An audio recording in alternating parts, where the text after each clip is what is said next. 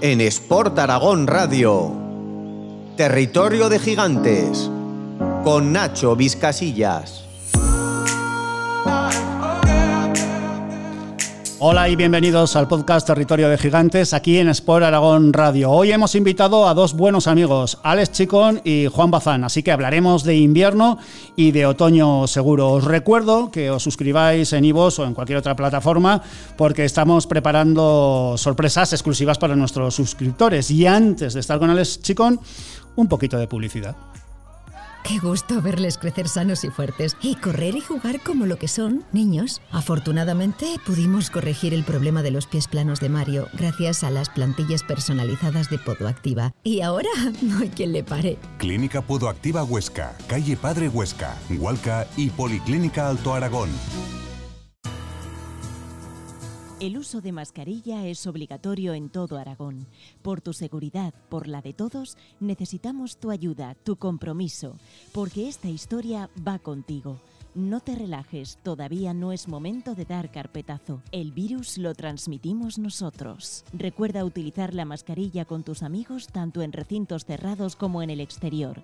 No es una broma, diviértete pero con responsabilidad. El incumplimiento supondrá una multa de un mínimo de 300 euros y de 600 si la infracción se produce en espacios cubiertos o cerrados. Cuida de ti y de los que más quieres. Utiliza la mascarilla siempre.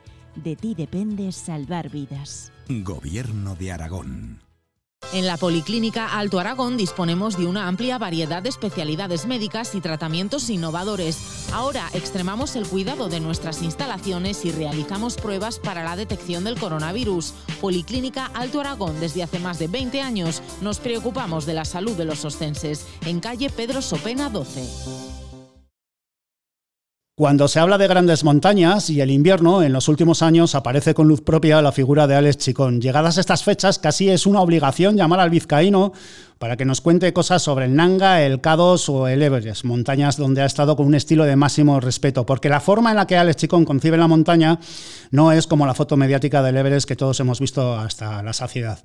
Alex tiene además una relación directa con Aragón, no solo porque Trango World es uno de sus patrocinadores, también porque aquí tiene muy buenos amigos y porque este verano le hemos visto escalando en Rodellar. Hoy le invitamos a Territorio de Gigantes por esto, pero especialmente por el documental Nanga Parva, la montaña desnuda, a la que ascendió en el invierno de 2016 y que, como bien sabéis, fue el primer montañero en poner sus pies en la cima y en invierno, y allí debe hacer frío, muchísimo frío. Arracha León, buenas tardes, Alex, ¿qué tal? A, Arracha León, buenas tardes. Pues bueno, pues contento, contento. Ya veo, ya veo que nos han visto por las redes sociales. Sí, sí, Eh, claro, joder, es que hay que darle bola. Hay que darle bola. Ten- tenía muchas ganas de, de volver a hablar contigo, imagino que lo sabes, pero que te lo quería decir. Lo primero de Sí. todo, ¿cómo estás y dónde paras, amigo? Pues mira, pues ahora mismo por casa estamos, eh, como bien dices, pues recién aterrizados de la semana pasada que estuvimos por Polonia, donde estrenamos la película. Hemos estado en, en Chequia allí en Polonia, hemos escalado. Y la verdad que con la situación actual del COVID-19 eh, apenas me he movido, salvo en el verano que estuve eso, pues una semanita por rodellar. Ujú. Eh, he estado en una franja, digamos, de, de casa de 100, 150 kilómetros a la redonda. Es que no me he movido más sobre todo, pues bueno, pues por, por responsabilidad, ¿no? Dices al final, bueno, pues igual eres una persona que tienes más seguidores en redes o que te puedas, de cierta manera, que ser un ejemplo de ni, ni he ido al Pirineo ni a los picos de Europa en casa, en casa, porque al final, no sé, como no se saben las cosas, dices, pues bueno, pues en un radio de 100 kilómetros a la redonda, pues por, por, por no moverte. Y están las cosas de esa manera y dices, bueno, pues ahora ya que más o menos está más estable y tiene más información, pues igual empezamos a movernos algo más. Y ya estamos mirando cosas de cara al, al próximo ejercicio. El próximo ejercicio quiere decir la próxima eh, eh, eh, expedición invernal, a ver si hacemos algo también, pero bueno, Bueno, eh, bien, muy contento, muy ilusionado. De plena pandemia nos hemos sacado pues una película y, y un libro, evidentemente, que estaba ya avanzado. Llevamos trabajando en ello, pero ha sido el detonante para, para poder llevarlo adelante. Pues vamos a hablar de ello. En Polonia has empezado con la gira del documental sobre el Nanga Parbat. Tengo que confesarte que como todo el documental esté al mismo nivel que el teaser ese de un minuto, e- ese adelanto que había en redes, tiene que ser trepidante. Lo estrenaste, insisto, en Polonia. ¿Cómo se recibió? Y más importante aún, ¿cuándo lo vamos a poder ver aquí? Si lo podemos ver ya en España. Sí, pues mira, eh, como hablabas también de Trango Wall, nosotros eh, estamos en el equipo de Trango Wall, con el cual tenemos una relación, bueno, eh, muy, muy cercana, con, vamos bastante también por Zaragoza y, bueno, pues ya mandar un saludo a todo, todo el equipo que componemos Trango Wall, desde, desde que la gente que está en los almacenes hasta la cabeza visible que podamos ser nosotros, la verdad que en estos momentos les mando mucho ánimo porque la verdad que están las cosas complejas en, en, muchos sectores, pero en el outdoor yo creo más si cabe. Y pues gracias a Trango Wall disfrutaremos por la zona de Aragón también la película y también gracias a, Deportes Guara también en, mm. en, Huesca. En la semana que viene, el lunes, tenemos ya lo que es la rueda de prensa de la película, tenemos también la premier de la de la película para patrocinadores aquí en Bilbao y bueno, se dará a conocer la primera semana de la gira y luego, bueno, pues por la situación actual se irán avanzando los diferentes, los diferentes mm. pases. Eh, entendemos entonces que ya hay calendario de gira. Eh, ¿Lo vas a meter en plataformas el documental? Eh, no, no, porque bueno, al estar Red Bull también por medio y en plataformas online y bueno, pues por temas contractuales evidentemente no se puede y, mm. y iremos pues bueno, pues con los límites de aforo de cada ciudad, pueblo, eh, comunidad, provincia y de la situación actual del, del momento. Entonces, pues bueno, pues en base a eso es como vamos a funcionar. Pero, hay algún sitio donde podamos saber dónde vas a estar, yo qué sé, el 25 de noviembre. No, te lo, te insisto con el tema porque, cuando deslicé que quería que estuvieras aquí en Territorio de Gigantes me dijeron eso, sobre todo que te preguntara dónde, cuándo y cómo lo vamos a poder ver. Te lo pues digo porque, porque en, muchas ocasiones se, anuncian los docus y te tienes que reducir a un festival y claro, pues no hay festival en todos los sitios y la gente te quiere ver. Así que... Lo que, sí la gente que esté tranquila, que allí donde se pase la película vamos a estar nosotros. Voy a estar personalmente. También tenemos la rueda de prensa del, libro el lunes, como decía. Entonces, eh, con el libro eh, en euskera y en castellano, eh, también va a salir en diferentes idiomas, que ya está, ya se está trabajando en eso, ya se está mirando acuerdos con posibles eh, editoriales de diferentes países también, y al menos está el libro traducido ya al inglés, alemán, y con el italiano ya se está avanzando mucho, también al polaco, entonces, pues bueno, pues contentos con el libro y con la película, lo que decía Nacho, vamos a estar en diferentes plazas, eh, en, todo, en, muchas provincias, y sobre todo en pueblos pequeños y pueblos grandes, y la verdad que la película, como decías, el tráiler si te gustó, Nacho, encantador. La película, la película va, va, los tiros por ahí. Eh, prefiero no, no, avanzar nada. Venta online no va a estar.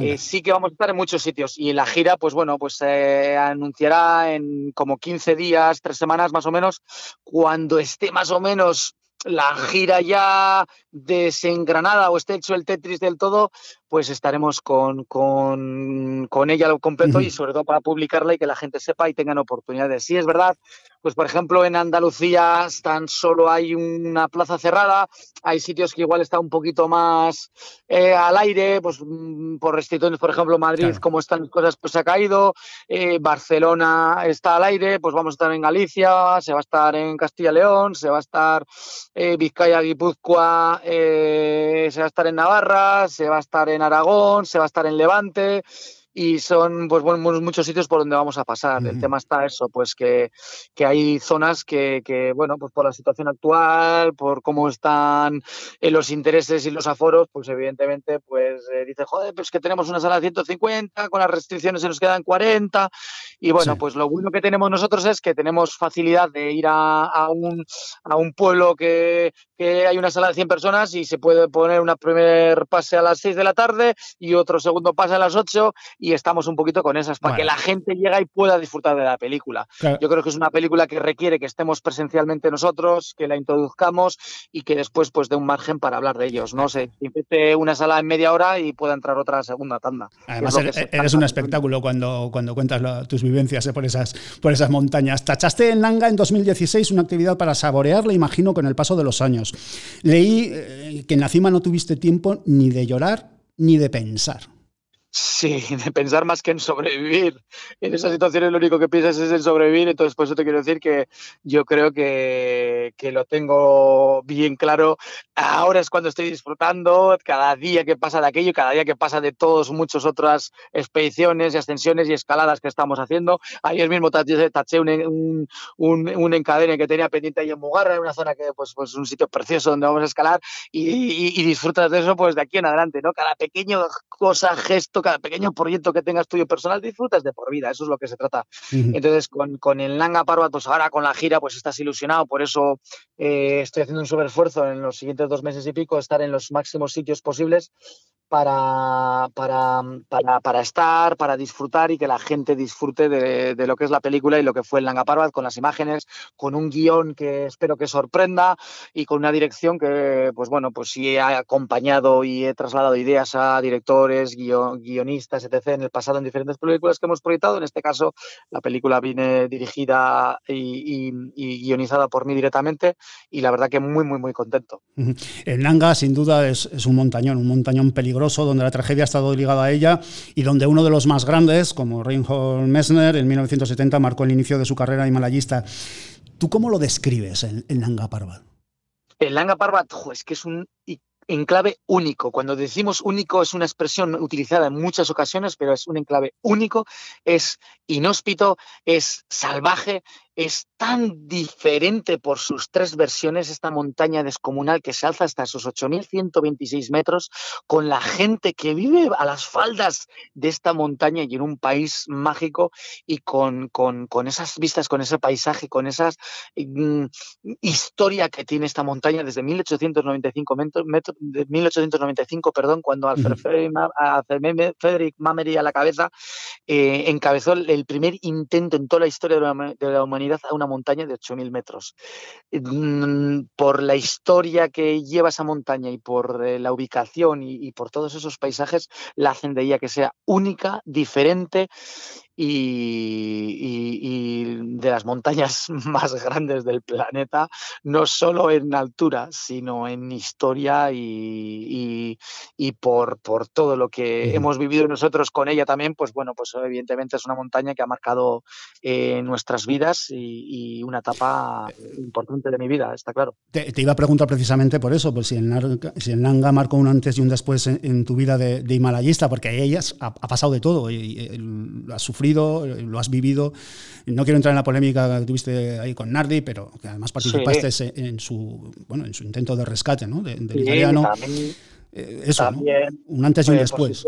Eso es, eso es, un antes y un después. Y, y en, política, en, en, en polémicas, no, yo creo que eh, las polémicas a veces son, fe, son, feas. Las críticas yo siempre las veo, las que evidentemente son constructivas, ¿eh? porque sí. muchas veces hay mucho desconocimiento, entonces tiene que ser todo acorde. Y digo, ostra, pues cuando han llegado hasta esta altura y no sé qué, y la gente, eh, no sé qué, no sé cuántos, como pues bueno, pues últimamente estos tiempos atrás, por ejemplo, el caso de Sebastián Álvaro, con el cual hemos más tenido una relación muy estrecha, desde que tú niegas la información, pues eh, no han llegado, me consta que no sé qué, no sé cuántos, pero mm, a ver, para empezar, un tío como él que conoce todo esto, pues se dan cuenta que las críticas han de ser eh, acertadas, exactas y con, y con talante. Y decir, hostia, ¿por qué esto, lo otro, lo otro, lo otro? Cuando tú ya vetas, desinformas, lo haces de malas maneras y queriendo, pues no, pues como pasó con, con Ardi, como decía, como puede pasar estos últimos tiempos atrás, con, como está haciendo pues Sebastián Álvaro en este caso, ¿no? Para empezar, hay que hablar de expediciones invernales sabiendo la montaña, la estación, sabiendo los porqués, sabiendo cada detalle, eh, el, el, ir a una expedición ya en invierno ya es todo un éxito, eh, conseguir la financiación en esta pandemia, si conseguimos regresar a Nepal o a Pakistán, vamos, es un éxito total.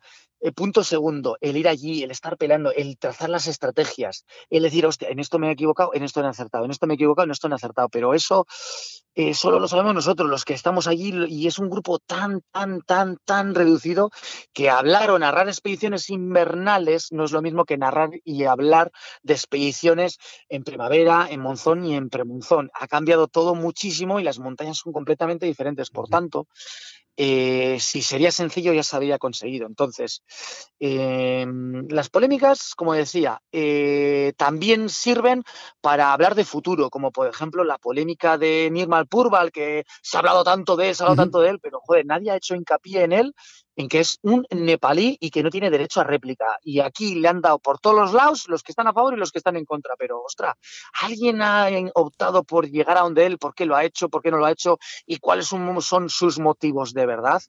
Son cosas que que ya está, y luego esto es deporte, esto no sé qué, esto no sé cuántos. Estamos, yo creo que en muchos aspectos rizando el rizo demasiado. Que si este va con no sé quién, que si este va con el otro, que si no sé qué, joder. Yo creo que, pues últimamente hemos visto también, pues rifirrafes entre Simone Moro y Denis Uruco, lo cual a mí me entristece porque, joder, son dos grandes personas, dos grandes amigos a los cuales admiro y joder, pues, pues, pues dices, ostras, evidentemente no te metes, no te mojas ni a favor de uno ni del otro, pero dices, joder, pues es feo. pero tampoco es fácil estar, eh, estar en ese equilibrio, ¿eh? porque a, esto se le llama, esto es el que está aquí distante, es que tiene algún interés, es que no hay ni pozo ni mesura. Sí, por eso no es eso, pues dices, joder, pues, pues yo ahora estuve con Denis, charlamos juntos que estuvimos en Polonia y listo, ya está, y, ahora mismo acabo de colgar el teléfono a Simone Moro, por eso quiero decir que es que son cosas que ni estás a favor de uno, ni estás a favor del otro, ni, ni esto es malo, ni esto es blanco, ni esto es negro. Eh, entonces, cuando, cuando la gente entiende un poquito de esto, pues tienes que sacar. Cuando te hacen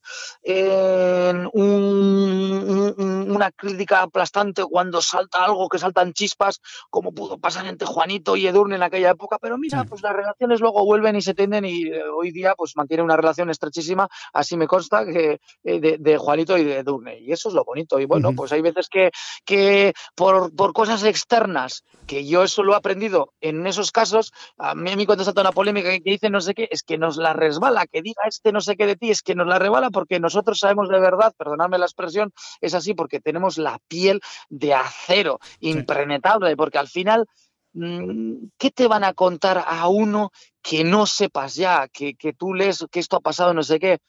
Que me diga una de esas personas que te está criticando que has estado a 56 grados bajo cero a 8.000 metros en pleno Collado Sur, que desde que el ser humano existe, un amigo me dijo ya hace unos meses atrás, me dice, hostia, ¿te has dado cuenta? Eh, meses, bueno, igual ya va el año eh, de esta, desde esta expresión, desde que el ser humano existe, igual habéis sido vosotros, desde 1980, los seres humanos que habéis experimentado las máximas dificultades fisiológicas a las que se ha tenido que enfrentar un ser humano. Estar a 56 grados bajo cero con, con las capacidades del ser humano a esas cotas con 70 kilómetros por hora de viento. Hombre, yo le respondí, creo que peor se pasaría en Segunda Guerra Mundial eh, un polaco o, en, plena guerra o en plena guerra civil española. Eh, evidentemente su respuesta fue, bueno, eso no fue por gusto como, como fue ahora. Es que lo que vais es por gusto. Eso Hablabas, Alex, hablabas de Denis Urubko. Dice que vuelve a los 8000. Eh, ¿Te motiva? Eh, eh, Denis, eh, Denis pues es una persona que es, que es muy inquieta, es una grandísima persona y como ha demostrado no solo como alpinista, también pues como persona. Entonces yo creo que a Denis le caracteriza, pues bueno, pues que al final se sigue encontrando fuerte, la edad va para arriba, pero mientras el cuerpo aguante y está con motivación, mm. yo a Denis lo que, lo que sí le veo le caracterizaría es por la motivación. Si él tiene motivación e ilusión, para adelante y siempre lo demuestra y nos deja con la boca abierta cada vez que, que se desenvuelve o desempolva los crampones de, de su petate, pues bueno, pues no hay quien le pare. Eh, con muy buenas estrategias, con ilusión y siempre con ganas de hacer cosas diferentes. Y te guiñó el ojo, te dijo, ¿qué, Alex? Eh, no, no, porque eh, estuvimos poquito tiempo. Denis llegó para lo que es recibir el galardón del, premio de Oro polaco. Él también tiene nacionalidad polaca, entonces estuvimos allí, pues eso, pues durante media hora charlamos, intercambiamos opiniones, pero bueno, pero es eso, que te viene uno, te viene el otro, no estás en un ambiente distendido y y bueno, tampoco es eso. Y luego finalmente me dio pena porque íbamos a coincidir escalando y, marcharon al final el día siguiente y, no fueron al sector donde estuvimos ahí escalando. Pero bueno, como decía, siempre, aunque sea eh, eh, eh, durante unas pocas horas, pues da gusto encontrarse con gente, también con, con María, con Pipi, en este caso que es su compañera, y estuvimos también y, y, la verdad que estuvimos pues muy, muy a gusto. ¿Tienes otro Road to Himalaya en cartera? Eh, sí, andamos con ganas y preparando cosillas, pero bueno, viendo cómo están las cosas, que hablar de mañana es hablar de un futuro incierto tan lejano y que, y que genera tanto, tanto eh, peligro, por decir una manera, ¿no? Porque puedes darte una torta de grande que preparas, mandas todo y luego te cierra la frontera o te tienes que hacer una cuarentena de 15 días. Ostras, ¿merece la pena irte a Nepal para estar 15 días en un hotel en Kamandú? Pues bueno, son las cosas las que estamos valorando, evidentemente. ¿Y, te motivan otro tipo de retos eh, desde buscar el G4 al que le faltan 75 metros para ser un 8000 o, el G3, el G7 no tiene ascensiones? ¿Te, atrae ese tipo de donde alpinismo y eh, aventura se dan la mano. ¿Estás en esa fase ya? Bueno, sí, digo. En, mi, caso, en mi caso es eso, pues me tira el invierno, entonces, bueno, hacer alguna expedición invernal más, pero bueno, ya estuvimos el año pasado en la Antártida, hicimos alguna ascensión, hicimos alguna que otra cosilla más, una ascensión que a, a una montaña que justo unos, una temporada del invierno antes recibió la primera ascensión, llevando a cabo la primera eh, eh, ejecución, en este caso en, en, en, en Nepal, y, lo que decía, en, en, la Antártida, perdón, en este caso, y en Nepal y en Pakistán tenemos los ojos echados a, diferentes montañas y lugares y travesías, y, parar, en este caso, no vamos a parar, ¿no? Es verdad que la edad va para arriba, y siempre he tenido claro que no iba a estar ahí a montañas de 8.000 metros y sigo manteniéndolo así. Pero bueno, por cosas de la vida y cómo te van llevando y cosas inesperadas, eh, eh, desafortunadamente, pues bueno, pues, pues vamos a seguir un, par de años en, en, el alpinismo, pero sí que en montañas que, al menos en las de 8.000 metros, pues mm, no, no tenía pensado pasar de los 40 y, lo he tenido siempre claro, ¿no? Al menos en las expediciones invernales. Pero bueno, vamos viendo sobre todo cómo va evolucionando todo, cómo nos va llevando la motivación y la ilusión y eso es lo que deparará el, devenir de, nuestros días. Lo tengo cada vez más claro. Eh, desde tu experiencia, ¿por qué no se vende, eh, no, se vende entre comillas, eh, tanto un, un 7.925 metros, por ejemplo, el, el G4, eh, que un 8000. ¿Por, ¿Por, qué? Ah, yo creo, yo creo que se vende, yo creo que sí se vende, lo que pasa es que la gente igual no sabe apreciarlo. igual los medios no lo compramos. Ahora estuve con los amigos checos, con eh, Marek Holejek, o Hocecek, no sé cómo se pronuncia, perdón, la expresión que ya ha sido galardonado en dos ocasiones con, con los pioles de oro a la mejor actividad.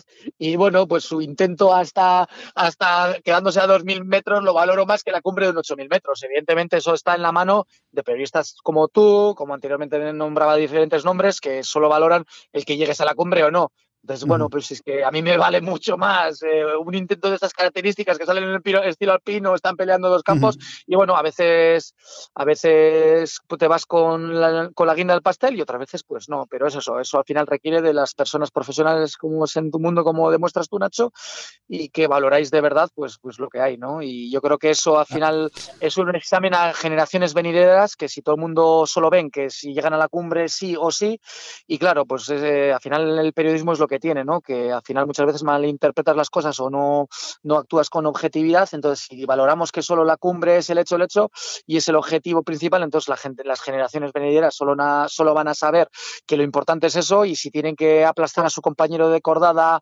para llegar a la cumbre lo harán o en casos que me ha visto, que he visto a compañeros que de una misma expedición que han fallecido llegar a campo base y celebrar, la, celebrar su cumbre mientras han dejado a un compañero arriba. Entonces, todo este tipo de cosas, pues bueno, pues son tan oscuras y tan amargas que yo creo que quedan en, segundo plano. Entonces, bueno, pues con el paso de los años y con el conocimiento del alpinismo, de la situación actual, yo creo que cada vez es mayor. Y bueno, evidentemente son deportes que, mueven al final una pequeña masa, que entienden algunos más, otros menos. Y como no es un partido de fútbol que tiene las reglas escritas y no sé qué, que ahora tienes el bar que no sé qué, pues bueno, pues eh, siempre generas en diferentes opiniones. Y luego está claro, lo que haces eh, a, todo el mundo no le tiene por qué gustar. Y, ah, más que claro. Eh, eh, por cierto, ¿te vas a llevar en próximas expediciones a tu amigo Jonathan García? lo está petando en el Valle de Venas, que gané todo ya su, vamos, su patio para, de no, para. No para, no para, no para la verdad. Y con Jonathan tenemos muy buena amistad y se le ve que está con muchas ganas y está ahí y no para quieto, vamos. Ya podía pinchar yo los pones como está ahí metido. La verdad que con Jonathan siempre hemos estado muy bien. El Amada Blanc, pues ya ves tú cómo, lo, cómo se lo fulminó, que fue una noche larga, dura en el ataque a cumbre y hubo momentos de, tensión y, bueno, pues demostró que bien. Luego ya en el Everest, pues desafortunadamente las cosas no salieron como, como lo esperado y, bueno, pues eh, así está todo. La verdad que sí, eh, yo estaba mirando en expediciones invernales, pero ya te digo que eh, en este caso mm, Jonathan igual no está tan enfocado, pero sí que con Jonathan, pues bueno, pues a, presente, futuro y, futuro incierto, como decías, volveremos a hacer cosas. Y si no hacemos cosas es porque no coincidimos, porque somos muy buenos amigos, como decía. te tengo que preguntar por Rodellar. Te vi unas fotos escalando en Rodellar este verano, ¿no? Sí, bueno, en Rodellar es un sitio mágico. Haznos, un poco de, publicidad del territorio, venga. Sí, bueno, hombre, es que Rodellar yo creo que es un sitio mágico donde se se unen diferentes puntos de, encuentro donde vas en cuadrilla normalmente o vas en grupo reducido, pero siempre te encuentras con muchísima gente con la que has escalado en diferentes lugares del, planeta. Yo tengo mucha relación, pues bueno, pues eh, en este caso con eh, Adela y Álvaro, propietarios del camping eh, en Mascún en este caso, que también gestionan la tienda de Guara Mascún en este caso, pues con, David, su hijo, y siempre se porta muy bien. Y luego, pues bueno, pues estás allí con ellos, estás allí con, con, con Citro, con un montón de escaladores y sobre todo, pues bueno, pues el cañón de Mascún, las, las, las, opciones que, que, que, que, plantea ante uno mismo en todos los lados. Eh, eh, puedes un día reposar y te vas a hacer un descenso de un barranco o a caminar. Eh, no sé, yo creo que es único, mágico, es un lugar, pues como decía, ¿no? que a nosotros siempre de hace 10 años atrás, pues hostia, pues he olvidado cuando estuve escalando aquella vez que estaba yo aquí en Mugarra o estaba aquí en Araoch, pero no olvidas las, los diferentes viajes que has llevado a cabo a rodellar. Eh, eh, por, eso es mágico. Eh, debe ser divertidísimo escucharos historias a Citro y a ti con una cervecita. Sí, mira, con Citro estuvimos por allí también, que sin combustible, otros años ha estado quedando más allí y él se bajaba a Huesca y subía y demás, entonces pues bueno, pues eso es bonito, ¿no? E intercambiar sus opiniones y esos momentos y, es lo más importante, porque al final somos lo que vamos dejando tras nosotros y lo importante es siempre con una ilusión, con sonrisa y con motivación. Alex, cambiamos eh, de tema que nos vamos quedando sin tiempo y quería consultarte esto. Leí que el pasado mes de junio el Navarro Iker Vicente cortó 15 troncos de 54 pulgadas en 26 minutos y 46 segundos, 31 segundos menos que la anterior marca que se registró en 1995. Como sé que tú también manejas el hacha y sé que eres muy competitivo, no sé si te pica un poco ese récord. Sí, no, no, eh, a ver, eh, bueno, yo estoy eh, a, ese tipo de, de récord y que eres un escolar y hecho y derecho, es un muy, muy buen chaval, muy buen profesional y sobre todo, pues bueno, pues a esas marcas, pues yo estoy a años luz, evidentemente, mm, estoy ligado al deporte rural. Ahora, afortunadamente, pues bueno, pues como están las cosas así, se han cancelado muchas de las, de las exhibiciones y, demás en las que solemos formar parte. Entonces, bueno, pues estás un poquito más motivado con, con la escalada, con el monte y como decía, pues bueno, pues echa de menos el, el estar eh, tanto tiempo pues pues eh, pues sin, sin, sin, sin, sin sacar astillas, como se dice, ¿no? De vez en cuando pues tocas el acta, pero menos, menos porque pues le dedicas más tiempo a otras cosas y como decía, pues bueno, pues si tienes exhibiciones, pues sí te preocupas en hacer dos entrenamientos a la semana y ahora pues bueno, pues eso ha disminuido bastante, pero claro, no tienes campeonato, no tienes esa, esa motivación quizás porque las cosas están como están, ¿no? Entonces, bueno, eh, seguimos muy ligados como no y ojo, no dejamos de, no dejamos a un lado, de hecho, pues mira, pues también me gusta levantar de vez en cuando la piedra y, mira, pues este año me he marcado unos objetivos que lo hemos hecho en casa, pero pues he levantado unas piedras del peso máximo que nunca había levantado antes, anteriormente, y la verdad que, pues bueno, pues muy, muy contento, ¿no? ¿Cuánto? ¿Cuántas levantado? Eh, ¿Cuánto? Eso no lo podemos decir, cuando salgamos a la plaza. pero, pero bastante. Alex Sicón, un abrazo inmenso que se te quiere mucho. Agur. Muchísimas gracias a vosotros. Agur. Go.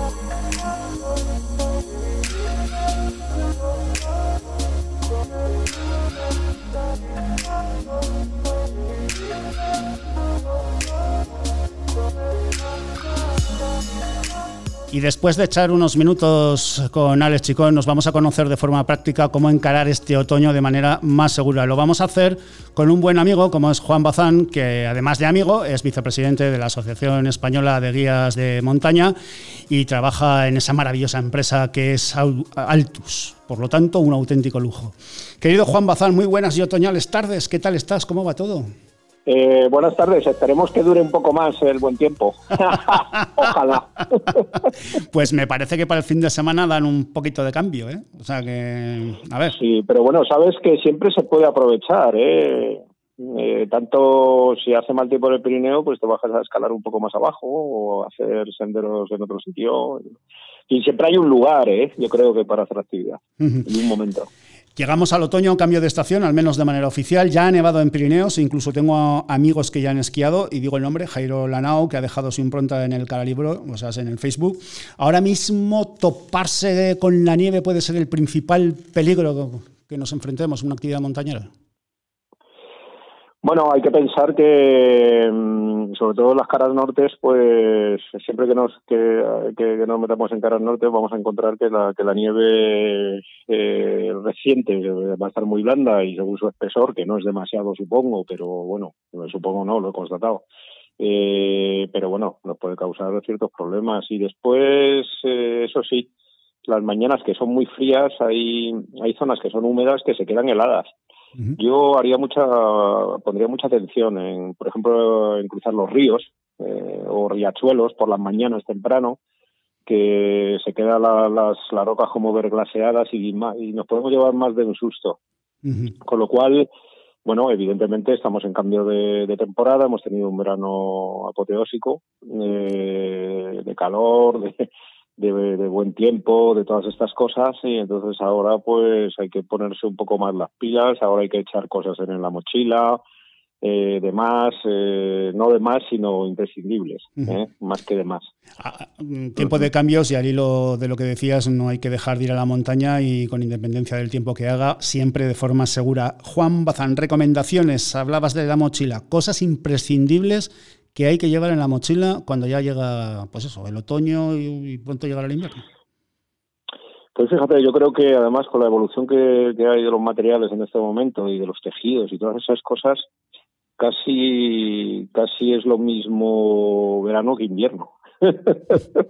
no, invierno, que invierno, invierno, sino en esta época casi es eh, echar un poco más de, de, lo que llevamos en verano que aconsejamos en verano. Bueno, en principio ya cambiamos el pantalón corto por el pantalón largo, obligatoriamente, y eso ya es fundamental. Eh, el calzado ya buscamos que sea un calzado más protegido, si es posible con una capa impermeable, transpirable, eh, pues, pues tipo lo que sea. pues hay un montón de, fibras de estas que llevan las, los calzados internos que eso lo que nos lo que nos hace es que nos impermeabiliza por las mañanas temprano cuando está todo un poco nevado o cuando está muy húmedo de mañanas, ¿no? Pero eso también ocurre en alta montaña a veces en verano. eh, y después si subimos eh, eh, lo que hay que llevar son unos guantes. Yo llevo siempre, incluso en verano, unos pequeños, unos finos guantes pero pero ahora pues eh, con más con más intención hay que pensar en los guantes hay que llevar un gorro eh, hay unos hay unos tipos de pasamontañas que vienen siempre muy bien, que son finos y que te cubren totalmente y que eso, bueno, a mí eh, personalmente eh, me gusta llevarlo. Eh, y después, en cuanto a, lo que es chaquetas y cosas de estas, pues evidentemente yo soy muy partidario de las de las muchas multicapas. De, de, las capas muy finas de la cebolla una encima de otra pero entonces ya sí que en esta época suelo echar una, una, una chaqueta fina de o de primalof o de pluma que, se comprime mucho y que la llevas en el fondo de, la mochila eh, por si acaso te pilla un, un problemilla ¿no? de cambio de tiempo y tal. Yo creo que lo más temible en este momento es que ya los cambios de tiempo no son a temperaturas de sobre cero grados, sino que generalmente son a bajo cero. Con lo cual, si te quedas parado, pues tienes que llevar abrigo. Hay que pensar, hay que pensar en ello. ¿eh? eh la linterna eh, siempre hay que llevarla. Sabes que la frontal hoy día, además, están haciendo unas frontales que pesan muy poco y con una gran luminosidad. Eso nos puede sacar de un de un buen apuro, ¿eh? porque bueno, te puedes contar por experiencia de que yo me, me he quedado al lado de un camino durmiendo por no llevar la linterna, ¿no? Sí, creo, muy cerca que, de, del sitio donde iba, ¿no? lo, contamos en un programa, ¿no? Y además eh, incluso amigos, ¿no? Que se les olvida la linterna justo el día en que salen más tarde y que no sé qué, y la actividad se, se prolonga y esto y lo otro, y nos tienen que llamar o llamamos nosotros o tal. Bueno, pues eh, esas cuestiones, llevando una linterna siempre en, en la mochila con pilas, porque sí, eso es un detalle importante. La, linterna importante, porque echar la linterna en la mochila y pasan los meses, no la utilizas, porque no se utiliza casi nunca. eh, y, y, cuando la vas a utilizar dices, vaya, si no tengo pilas, ¿no? Pero bueno, hay que revisarlo, ¿eh? el tema ese de, de, la linterna. Ah. Y por lo demás, eh, yo creo que hay que llevar el sentido común. el sentido común pasa por, por, por, informarte de las previsiones de tiempo, de los posibles cambios meteorológicos y cosas de estas. Hablabas de, echarlo al fondo de la mochila. Eh, mm, que también es un arte esto de, hacer la mochila, que no es un saco donde hay que apolitonar las cosas más o menos como caen. Si le ponemos un poco de sentido. Bueno, yo creo, yo creo Sí, yo creo que bueno, es que eh, fíjate hay maestros para todo, ¿no? Ves, entras en las redes y ves pues el peso, no sé qué, hay que echarlo en la, la zona de, de, la parte de, más más más eh, en, la, rabadilla, como decimos nosotros, ¿no? Eh, verdaderamente yo creo que es una costumbre. Eh, yo creo que lo importante de todo eso, porque al final el peso lo tienes que llevar, Mm. Eh, lo importante de todo eso es que te acostumbres a llevar la mochila ordenada siempre de la misma forma, ¿no? Entonces, si yo sé que llevo una chaqueta de plumas, llevo la, el botiquín, llevo el botiquín, no hay que olvidarlo, ¿eh? ¿eh? Llevo el botiquín, llevo la linterna y llevo una serie de cosas que utilizo menos, yo ya no me fijo en que pesa menos o, o, pesa más, sino que bueno que le voy a que lo voy a utilizar más tarde o más temprano de esa manera la voy organizando, ¿no?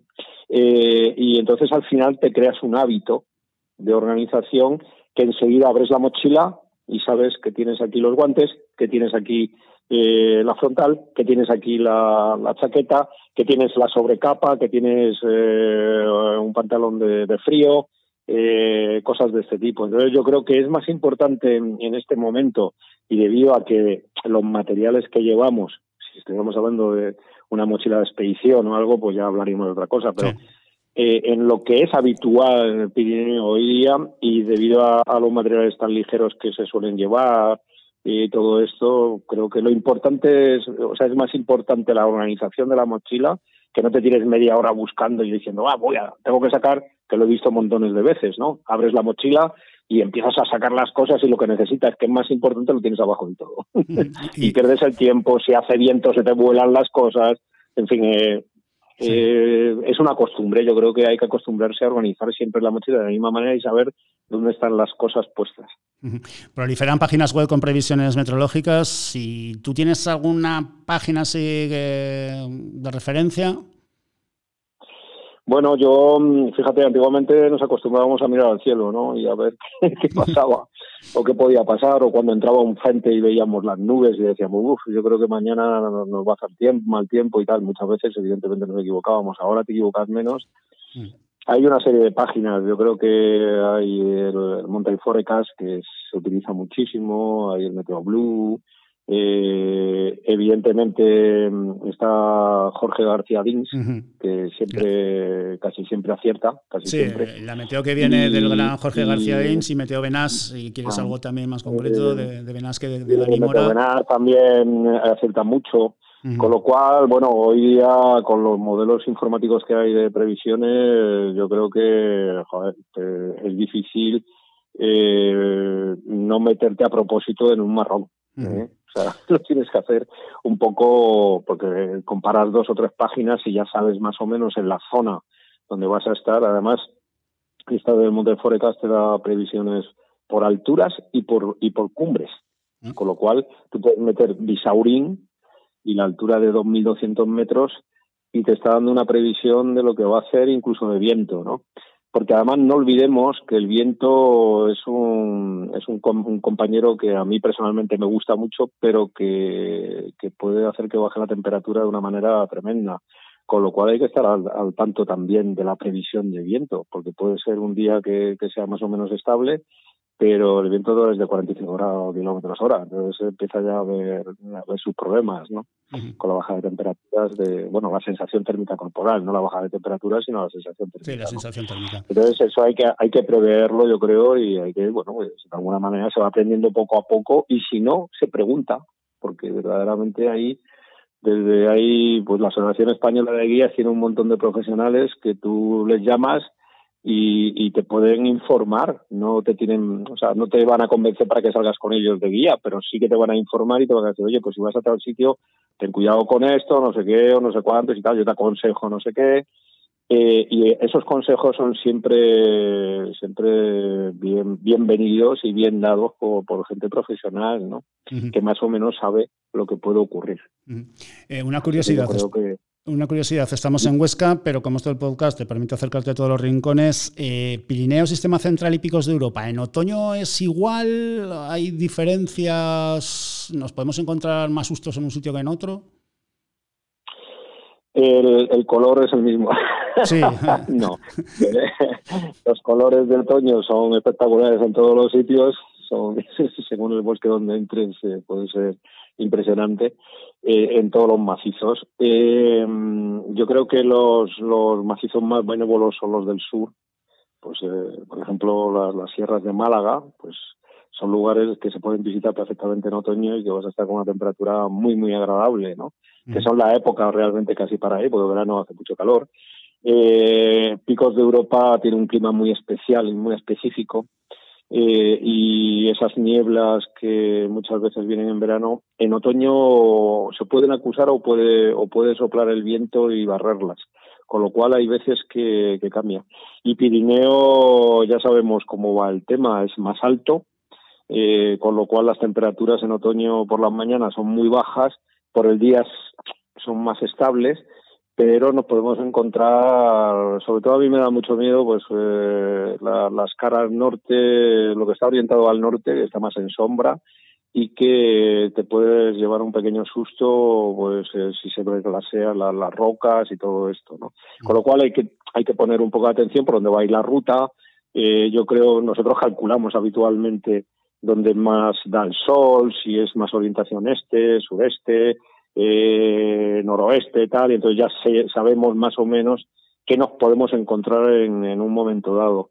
Como no es momento de llevar crampones y pioles seriamente, pues es un poco incertidumbre el, el otoño.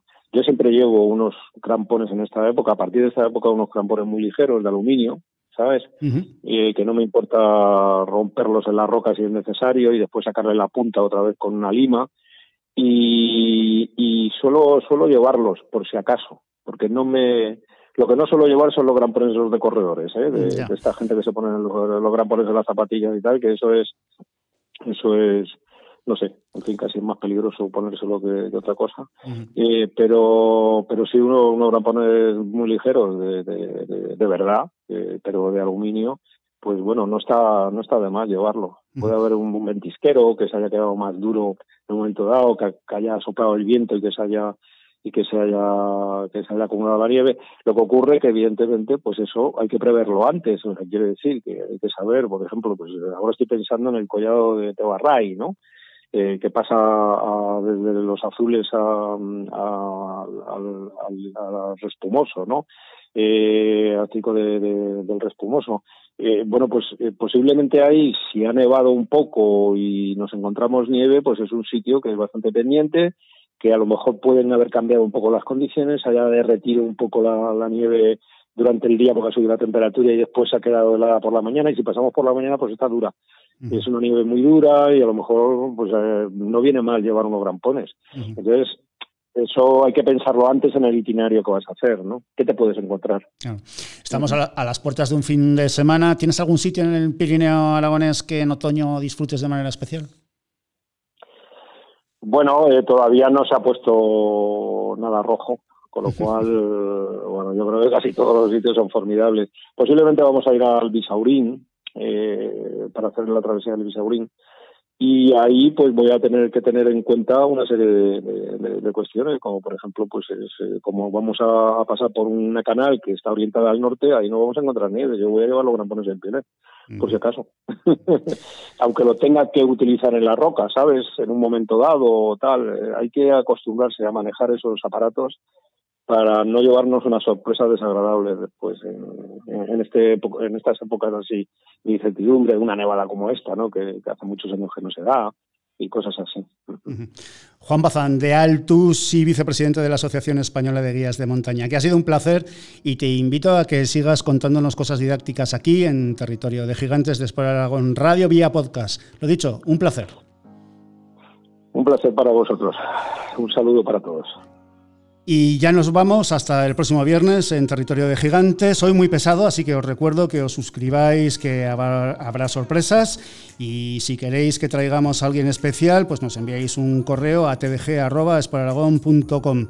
Nos podéis seguir aquí y en nuestras redes sociales. Lo dicho, un placer y hasta el próximo viernes.